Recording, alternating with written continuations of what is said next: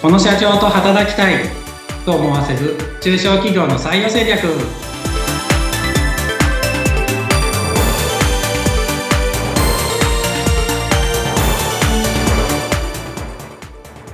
採用定着地で社会保険労務士の梅田です。ご一緒するのは水野ゆきです。梅田さん今回もよろしくお願いします。よろしくお願いしますさて梅田さん今回はどんなテーマでお話しいただけますか？えー、今日はリファーラル採用について話したいなと思います。はい。えー、っと、リファーラル採用。これどんな意味ですか、はい、そうですね。あの、まあ、リファーラル採用って、うん、社員の人的ネットワークを通じて、うん、まあ、人材を採用する手法になります。はい。なんで、まあ、もっと簡単に具体で言う、うん。砕いて言うと、はい。まあ、友達を通してうちの会社に転職しないって誘うって感じ、紹介してもらうって感じですね。あそうです、そうです。うんまあ、社員の方リファーラルっていうのは紹介とか推薦っていう意味なんで。はい。では、紹介して採用していくっていうことなので、まあ、じゃあ、社員の方がよく知ってる方をこう紹介してくださるので、まあ人物的にはそんなに不安はないという感じでしょうかね。まあそうですね。まあない場合が多い、多いですかね。うん、あとは、えー、紹介する社員の方も、まあ、自分の会社が気に入っていないと紹介しないと思うので、まあ、紹介される側も安心して面接に行きやすいっていうところはありますよね。そうですね。それはありますね。うん、まあ、たくさんのメリットと、まあ、ひょっとするとこう、デメリットもあるかと思うので、まあ、そのあたりのお話をお伺いできればなと思うんですが。そうですね。まあ、メリットは、うん、えっと、まあ、一個はお金がそんなにかからないっていうのはメリットかなと思います。採用するときのお金ですよね。まあそうですね、採用費っていうか、まあ要は求人広告とか出さなくて良いので、とか、はい、まあ人材紹介で年収の35%とか払わなくていいんで、あの、まあそれに比べれば全然お金かからないっていうのは一つあると思いますし、はい、あとはもう一つは、そうですよね。あの、やっぱ今ちょっと話出てましたけど、じゃあ友達を介してとか知り合いを介して、就職するんで、やっぱ定着率は高くなる。要は安心して就職できるし、その後も、まあ、働き、うん、やっぱ定着しやすいってのはありますよね。うん。これデメリットっていうのはあるんですか？デメリットも当然あります。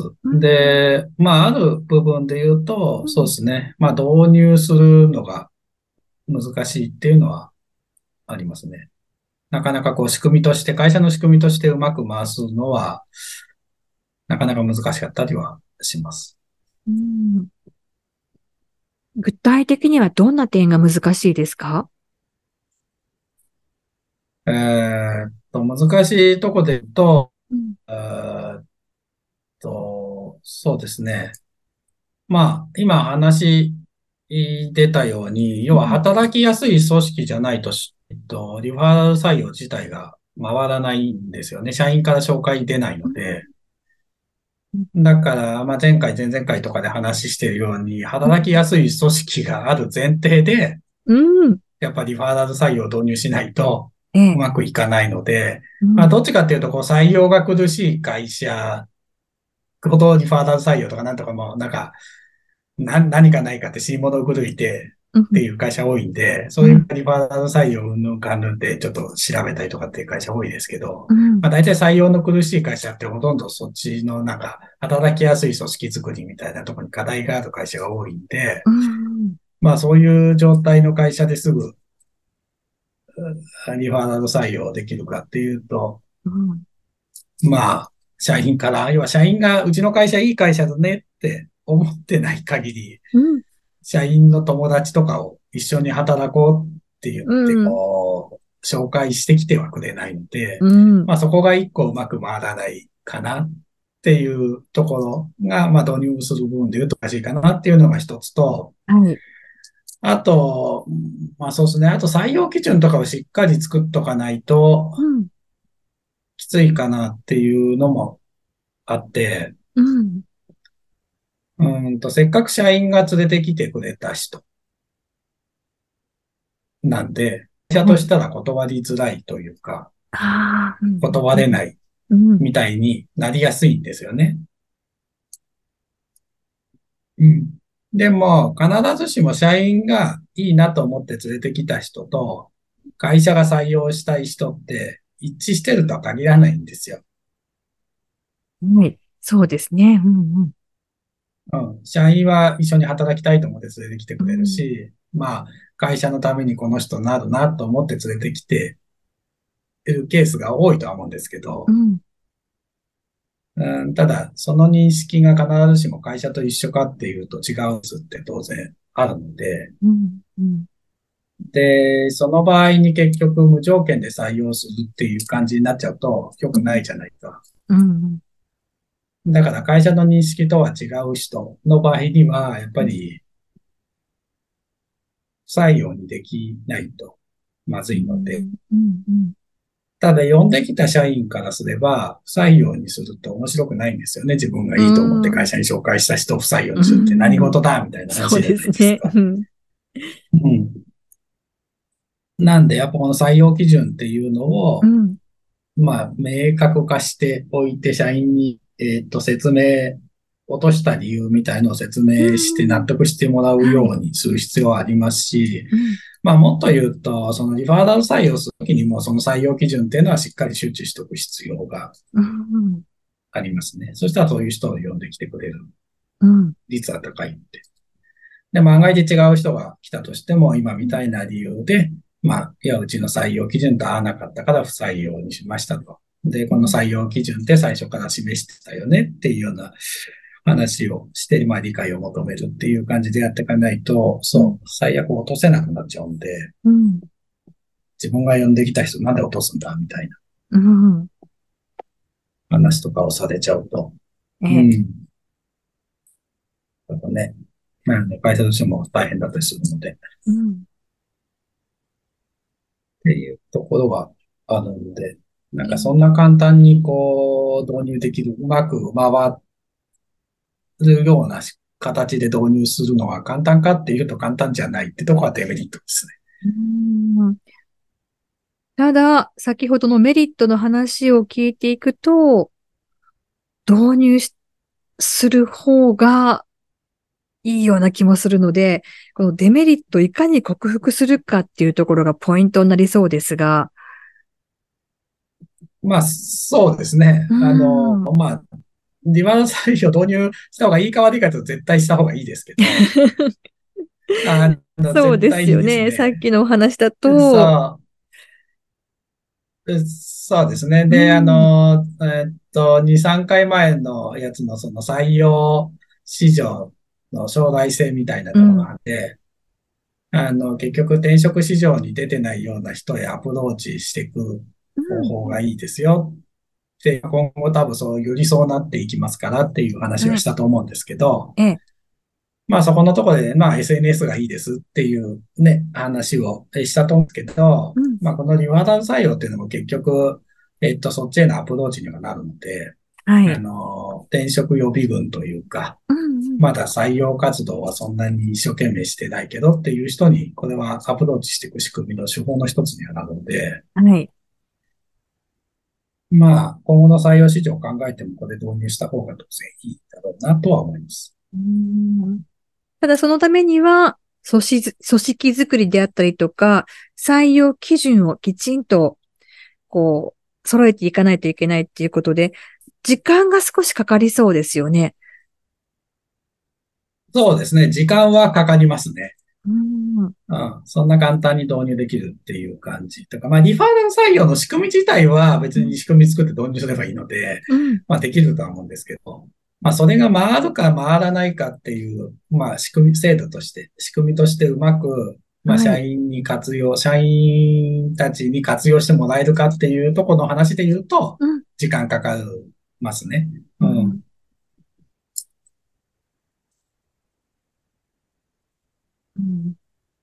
まあ、そでもやっぱり取り組んだ方がいいっていうことで興味のある経営者の方も多いかと思うんですが、注意点って何かありますか？この他で。リファーラル採用の注意点はい。ですか？うーん、どうなんですかね。あのーリファーラル採用の、まあ、注意点というか、うん。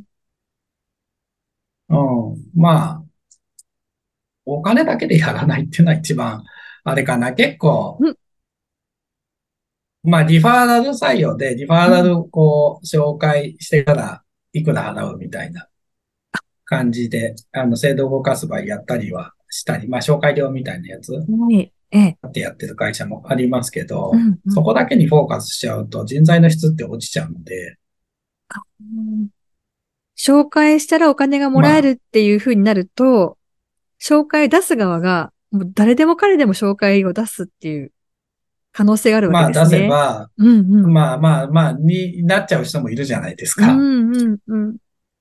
うん。だし、まあ、落としたら落としたでめっちゃ文句言われるので、いやいやその人にお金入ってこなくなっちゃうんで、なんで10万円もらえるとしたんですか？みたいな。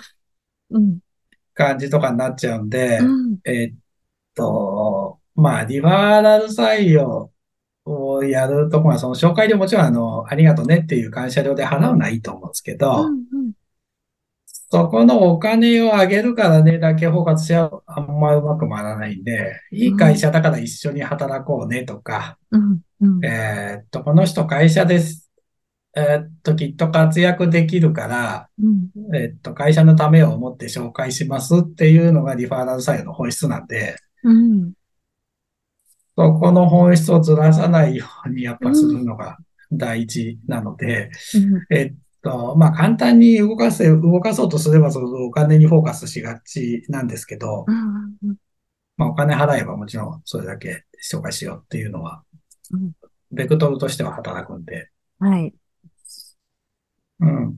でもそこだけにフォーカスするとそもそも本末転倒な感じになっていくかなと思うので、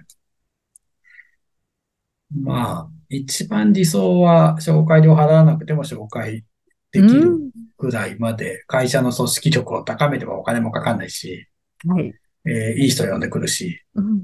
一番いいとは思うんですけど、うん。まあ、そこまで、こう、ね、無料でやるのが難しい場合は、ちょっとお金をね、払うみたいな感じをやるのはいいと思うんですけど、完全にその本質を見失うぐらいまで、お金だけにフォーカスしてやるっていうのがどうかなとは思いますね。うんうんまあ、ちょっとお小遣い程度のご紹介料だったらいいけど、ってことですよね。もうそこが目当てになってしまうような金額だそこと、が目当てになっちゃうと、ちょっと本質変わってきちゃうんで、まあ、例えば1万円ぐらいで一緒にランチ行ってきたらとか、ディナー行ってきたらぐらいで渡すとかだったら、なんかいいかなっていう気がするんですけど、まあ、ええ紹介料10万とか、15万とか、20万とか、まあいいんですけどね、別に。うん。うんあの、やると、なんか、人によってはそこの紹介料目当てでうんうん。探してきちゃう人もいて、まあ、そう、そう、まあ、最後はできるでしょうけど、うん。その後の組織づくりで変な人入ってきちゃうと、あその人が問題を起こしたりとかに出てきちゃったりするので、やっぱ選んで採用するっていうところはすごい大事だと思うんで、ーうん。企業が。はい。